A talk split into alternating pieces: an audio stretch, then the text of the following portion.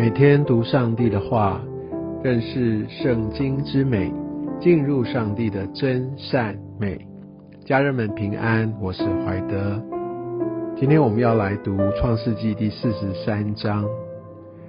我们发现这样的一个饥荒越来越大，他们越来越过不下去。其实我们若读完整个创世纪，我们了解这个故事，是的，神就是让。约瑟先到埃及预备，因为整个这个以色列民族要先在埃及地要度过这样的一段时光，乃至于他们能够在那边变成壮大。但是呢，雅各他因为自己的很多的顾虑，所以他不肯往前，所以这个饥荒持续。我们常常可以看见，上帝总是透过一些的环境、一些的改变，甚至一些的绝境，来迫使我们必须走出去，必须走到他为我们预备的道路上。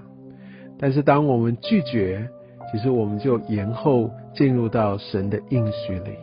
在前面四十二章，我们可以看到雅各的长子刘辩来。跟雅各来做这样的一个陈述，希望能够让他们可以赶快带着电阿敏过去，但是雅各我没有接受。在四十三章，我们看到是由老四犹大跟父亲来做这样的一个对话。我们可以看到，好像在这段时间，也许就是一个地位的转换。我想在过去几次在分享当中，也跟大家提到，其实整个弥赛亚的这样的一个传承。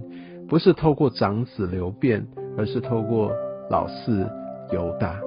所以在这个时候，犹大来承继这个以色列的这样的一个地位，就逐渐的显露出来。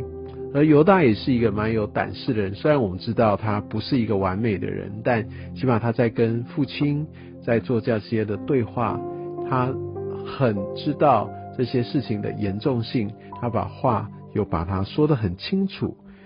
但更重要的是，在第九节，犹大甚至愿意来担当所有的责任，担当责任对于承接一个名分、一个位分是非常非常重要的。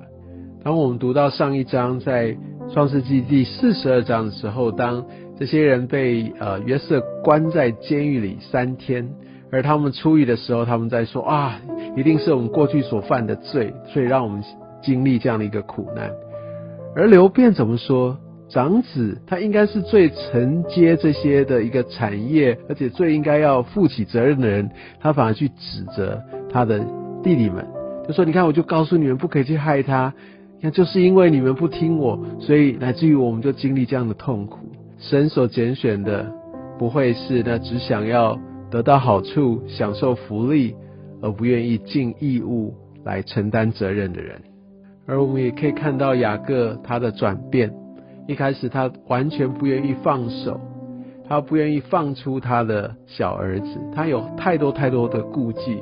也许这个卞雅敏对他来说就像他的上帝一样，这是他没有办法失去的。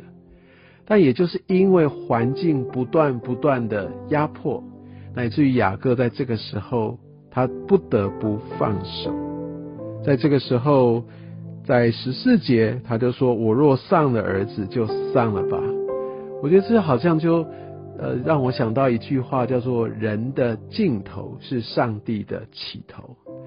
在很多的环境里，我们真的已经走投无路，而我们愿意放手的时候，上帝他就接手了。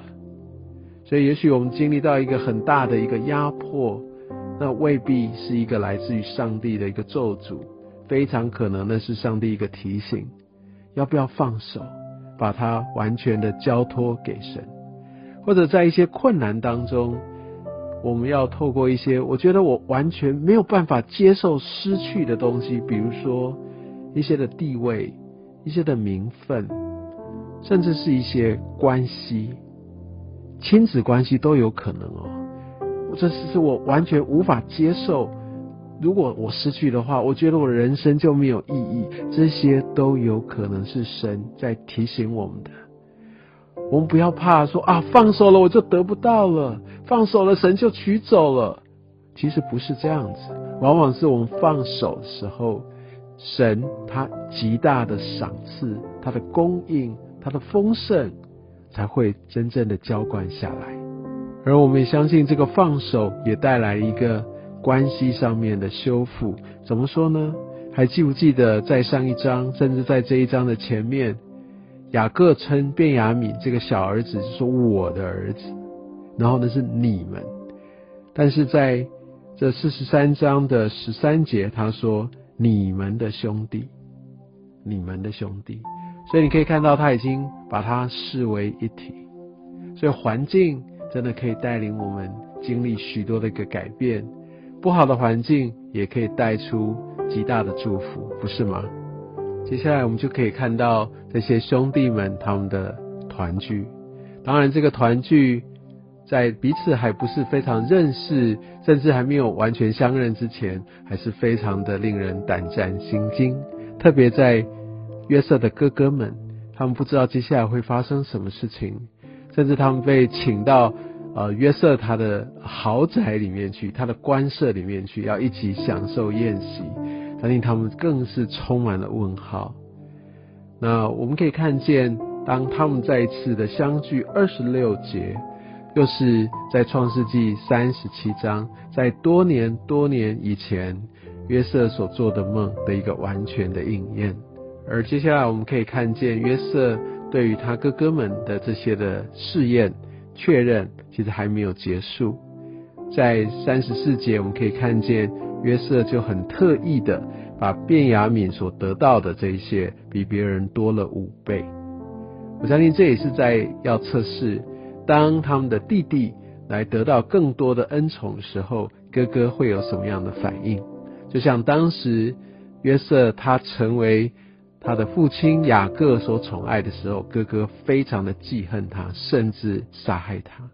而在这个时候，他也要来确认哥哥他们是不是已经彻底的改变。也许你会觉得说，哇，约瑟他没有真的来饶恕他的哥哥嘛？怎么还设了这么多的关卡？但我必须明白，这些关系的修复真的需要时间、过程跟许多的验证。关系一旦破坏，就非常非常的辛苦，不是吗？但我们感谢主，神也在这当中继续拖住约瑟。原本他就可以来报仇的，但他还是选择有步骤的，用一个合理的方式来对待他们。但我们相信，在这过程里面，他的心情也会是很复杂。我们感谢主，因为他在任何的事上，他都掌权。